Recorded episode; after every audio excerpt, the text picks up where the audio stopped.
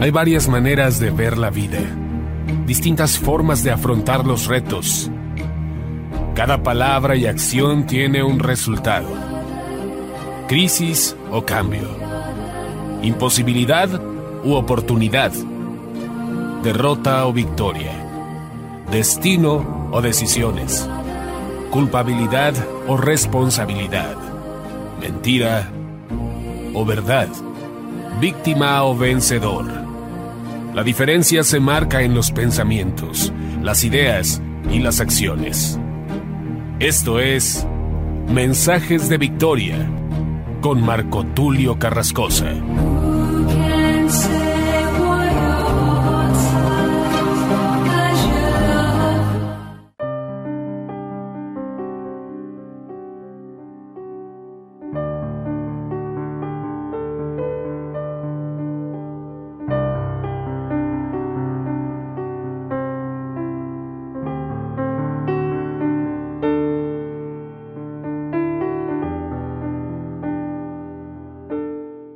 Bendiciones a todos, amados hermanos y amigos. Es un gran gusto poderles saludar nuevamente a través de la radio, a través de internet. Me da mucha alegría poder compartir otro mensaje, el episodio número 37 de la serie Dios de Pactos. Ya nos faltan muy pocos episodios para poder culminar esta serie y vamos a adentrarnos a una nueva serie titulada La paternidad de Dios. Vamos a hablar también acerca del carácter de Dios y cómo Él va formándonos.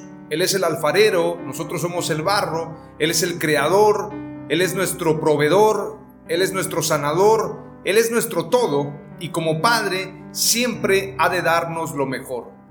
Por lo tanto, el compartir esta nueva serie en los próximos días nos va a llevar a dimensionar de una mejor manera a nuestro Dios. Muchas veces vemos a Dios con mucho temor, como un Dios castigador, como un Dios que no nos entiende. Sin embargo, es todo lo contrario. Dios es nuestro amigo.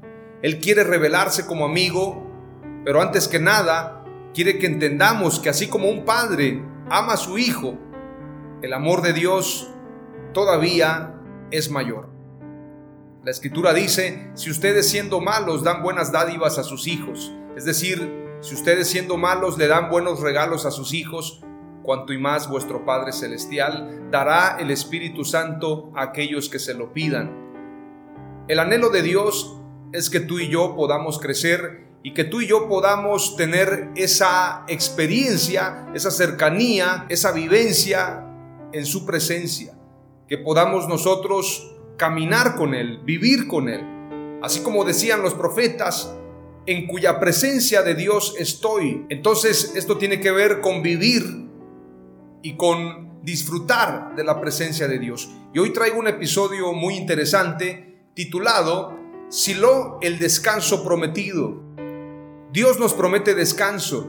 Desde el Génesis 49, en toda la palabra vamos a encontrar esa frase, ese mensaje, ese llamado a recibir descanso. Mi presencia irá contigo y te daré descanso.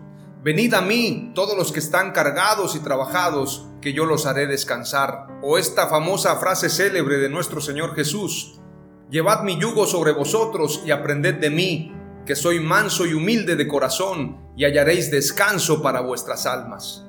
El descanso es una promesa de Dios, Silo, el descanso prometido.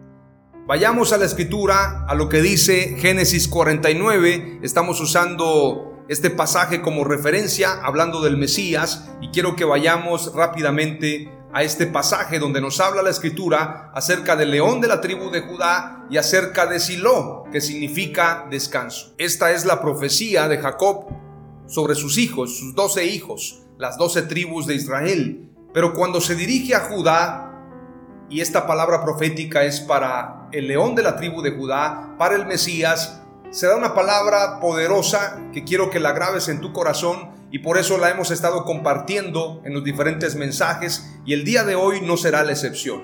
Génesis 49, verso 8 al 12 declara la escritura, en el nombre de Jesús, a ti Judá te alabarán tus hermanos, Tu mano estará en el cuello de tus enemigos. Se inclinarán a ti los hijos de tu padre.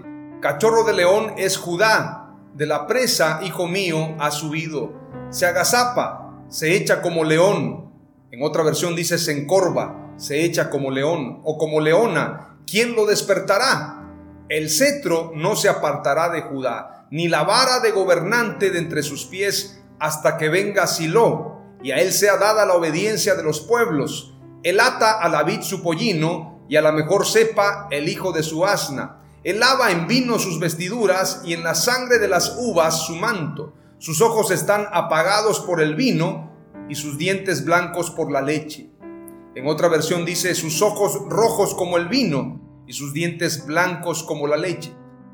Hay diferentes versiones, estoy leyendo la nueva Biblia de las Américas, aunque siempre les recomiendo que lean varias versiones para tener el mayor contexto y el mejor contexto en este sentido. Pero en este pasaje se centra precisamente para hablar de Silo y dice, el cetro no se apartará de Judá. ¿Qué significa esta palabra cetro? La palabra cetro tiene que ver precisamente con una vara de hierro simboliza poder, simboliza autoridad. Los jefes de las naciones tenían, en este caso los reyes, un cetro largo o un cetro corto, pero tenía que ser distintivo de su poder. La vara de hierro o el cetro tiene que ver con la autoridad. Entonces lo que señala este pasaje es muy profundo. Este pasaje nos está hablando de la autoridad, del dominio. Y ese dominio no lo puede tener nadie más que el único que ha vencido en la cruz del Calvario. Nuestro Dios, quien dio su vida por nosotros, el autor y consumador de la fe, nuestro Señor Jesucristo, Rey de Reyes y Señor de Señores. Aleluya. Entonces tenemos que entender la dimensión de esta promesa. Cuando leemos precisamente Génesis 49 y dice, el cetro no se apartará de Judá. El león de la tribu de Judá es el único digno de desatar los siete sellos, de abrir los siete sellos. El león de la tribu de Judá es el que ha vencido. El cetro no se apartará de Judá, ni la vara de gobernante de entre sus pies hasta que venga Silo. Y a él sea dada la obediencia de los pueblos. Silo significa descanso. Silo significa la persona que trae descanso. ¿Y quién nos puede dar descanso sino solamente Dios? Pero este descanso es para aquellos que se dejan pastorear por Él. El cetro de su justicia tiene que ver también con el callado del pastor. Decía este personaje, John Calvino, Juan Calvino, que todo pastor tiene dos voces, una voz para llamar a las ovejas y otra voz para ahuyentar a los lobos rapaces. Ese cetro de justicia es para pastorear a las ovejas, pero también para establecer su dominio y reprender a todos aquellos que se levanten en contra de este reino. Veamos lo que dice el Salmos capítulo 2 y versículo 9. Tú los quebrantarás con vara de hierro, los desmenuzarás como vaso del alfarero. En este sentido se está hablando de fuerza, de dominio, para romper para derribar todo aquello que se levante en contra de ese reino. Por esto, cuando venga Jesús como Rey de Reyes y Señor de Señores, el anticristo levantará un ejército en contra de él, pero la escritura dice que el Cordero los vencerá. Lucharán contra el Cordero, pero el Cordero los vencerá. Porque la victoria corresponde solamente al Cordero y al León, al León de la tribu de Judá y al Cordero de Dios. Pero también la escritura dice en Apocalipsis 2.27, hablando de las naciones, y al vencedor, al que guarda mis obras hasta el fin, le daré autoridad sobre las naciones, y las regirá con vara de hierro, como los vasos del alfarero son hechos pedazos, como yo también he recibido autoridad de mi Padre. Apocalipsis 2.27. Desde el verso 26 he leído, entonces, el cetro tiene que ver con esa vara de hierro, pero la vara de hierro se utiliza con fuerza para regir y para dominar y para desmenuzar a aquellos que se levantan en contra de este reino. Pero a los que son ovejas, a las ovejas, ese cetro, ese callado, no es para golpearlos, sino es para atraerlos.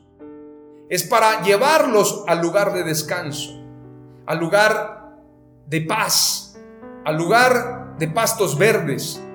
¿Cuántos quieren ser pastoreados por Dios? Su vara y su callado nos infundirán aliento.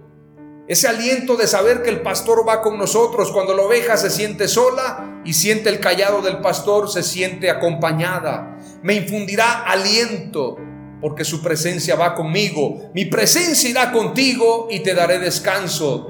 Así señala la escritura. Mateo 11:29 declara, Llevad mi yugo sobre vosotros y aprended de mí que soy manso y humilde de corazón y hallaréis descanso para vuestras almas. La palabra silo o silo significa tranquilo, tranquilidad, reposo, comodidad. Esto solamente nos lo puede dar el buen pastor, quien nos lleva a pastos delicados, a lugares de reposo. Quiero compartirte lo que dice el Salmo 23. El Señor es mi pastor, nada me faltará. En lugares de delicados pastos me hará descansar. Junto a aguas de reposo me pastoreará. Confortará mi alma. Me guiará por sendas de justicia por amor de su nombre. Aunque ande en valle de sombra de muerte, no temeré mal alguno, porque tú estarás conmigo. Tu vara y tu callado me infundirán aliento. Aderezas mesa delante de mí en presencia de mis angustiadores. Unges mi cabeza con aceite, mi copa está rebosando. Ciertamente el bien y la misericordia me seguirán todos los días de mi vida, y en la casa de Jehová moraré por largos días. Aleluya. Esto nos habla de un reino. Jesús es rey de reyes y es pastor. Por esto David, que también es figura del Mesías, él era pastor de ovejas y de ser pastor de ovejas se convirtió en pastor de Israel. Pero además era un rey que fue reconocido por todas las tribus de Israel. Las doce tribus le declararon, somos carne de tu carne, somos huesos de tus huesos. Porque reconocieron a David como un rey, como un príncipe en Israel. Y David trajo descanso a Israel a través de ese gobierno. Todo gobierno, y esto tiene que ver precisamente con una cultura del reino. Un gobierno en un país tiene que traer prosperidad, tiene que traer descanso, tiene que traer plenitud, tiene que traer gozo, justicia, establecer el Estado de Derecho. Cuando en un gobierno no hay paz, no hay seguridad, no hay crecimiento, no hay plenitud, es porque el gobernante está haciendo las cosas mal.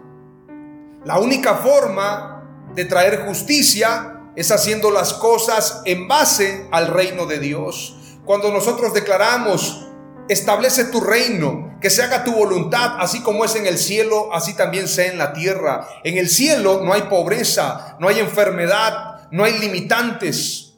El reino de los cielos es justicia, es paz y es gozo. Por lo tanto, el anhelo de Dios es establecer su reino en la tierra y traernos descanso, que seamos sus ovejas, como dice la escritura en Apocalipsis, Él mismo los pastoreará. No necesitarán de luz porque Él será la luz de ellos. Veamos lo que dice Apocalipsis. En el capítulo 7 y verso 17 declara, voy a leer desde el verso 16, ya no tendrán hambre ni sed ni el sol los abatirá, ni calor alguno. Ni el sol los abatirá. Es decir, no habrá cansancio, ni calor alguno. No tendrán sufrimiento. Recordemos que en el Apocalipsis se habla que llegará un momento donde la gente maldecirá a Dios a causa del sol. Los científicos han llegado a la conclusión que el aumento de las explosiones solares y también han hablado acerca de que habrá un momento donde el sol tendrá un apagón, pero antes habrán una serie de explosiones. Hay películas, por ejemplo la película El libro de Lee o el libro de los secretos con el actor reconocido Denzel Washington, nos habla de una explosión solar que dejó a muchos ciegos y los dejó sin energía. Apocalipsis nos habla de que habrá un momento donde el sol dará un calor tan fuerte que la gente maldecirá a Dios. Sin embargo, la promesa es, ya no tendrán hambre ni sed, ni el sol los abatirá, ni calor alguno, pues el Cordero en medio del trono los pastoreará. Fíjese bien lo que dice la escritura, pues el Cordero en medio del trono, nos habla de un trono, nos habla de un reino, pues el Cordero en medio del trono los pastoreará y los guiará a manantiales de aguas de vida y Dios enjugará toda lágrima de sus ojos. Lo que señala el Salmo 23 es una promesa. Dios quiere darnos descanso y precisamente Silo significa descanso, tranquilidad.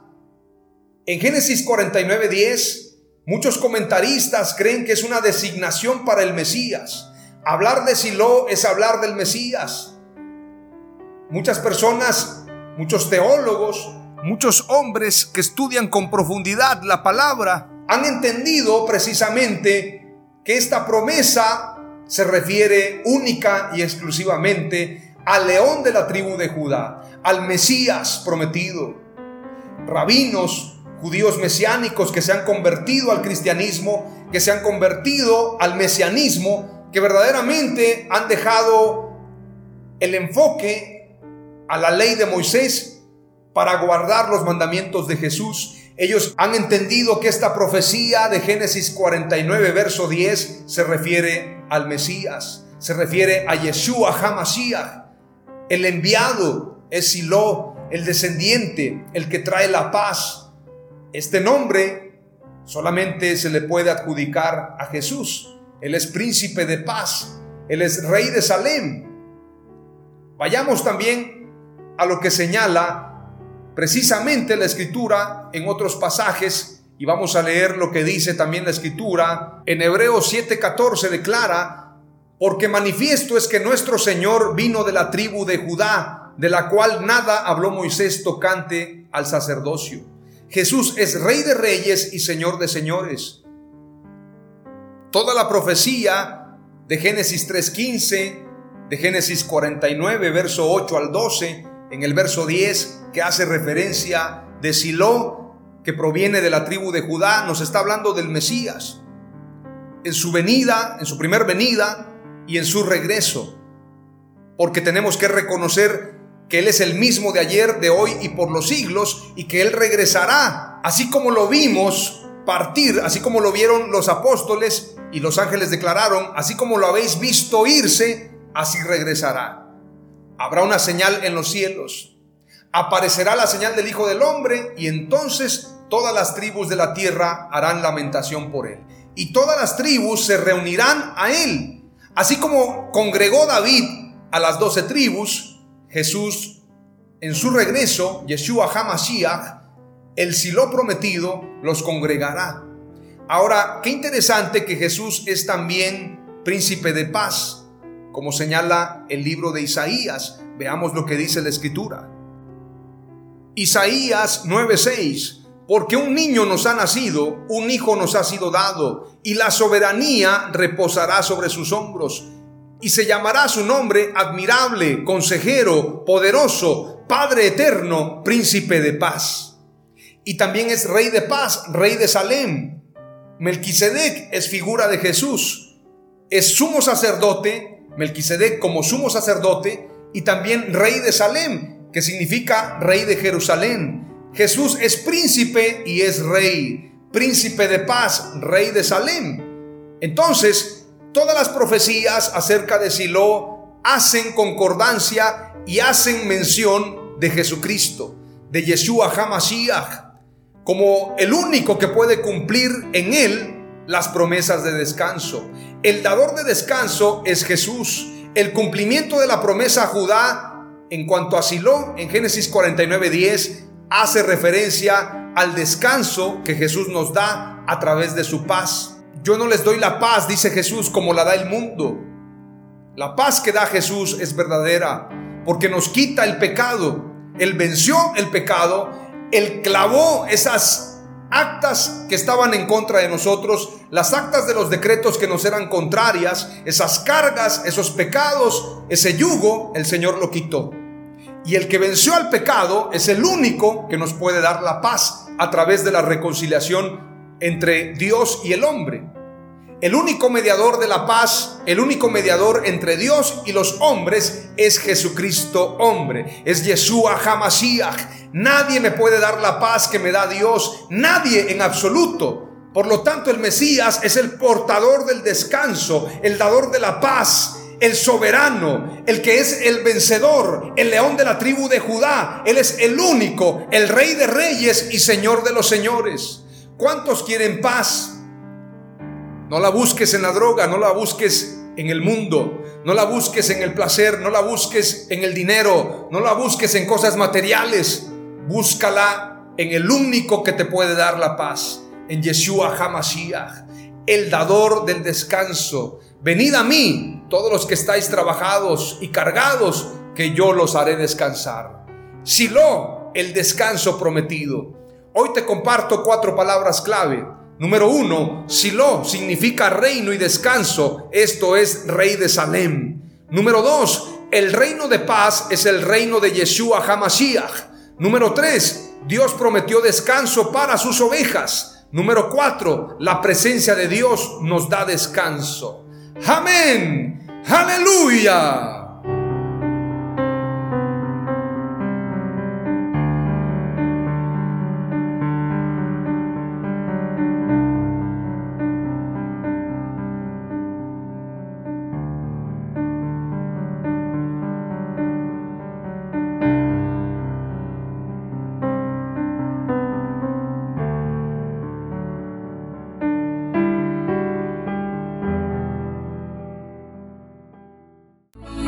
Esto fue Mensajes de Victoria con Marco Tulio Carrascosa. Gracias por escucharnos y seguirnos en nuestras redes sociales. Si deseas invitarnos a tu ciudad, escríbenos por inbox o al WhatsApp 961 66 882 99 961 66 882 99.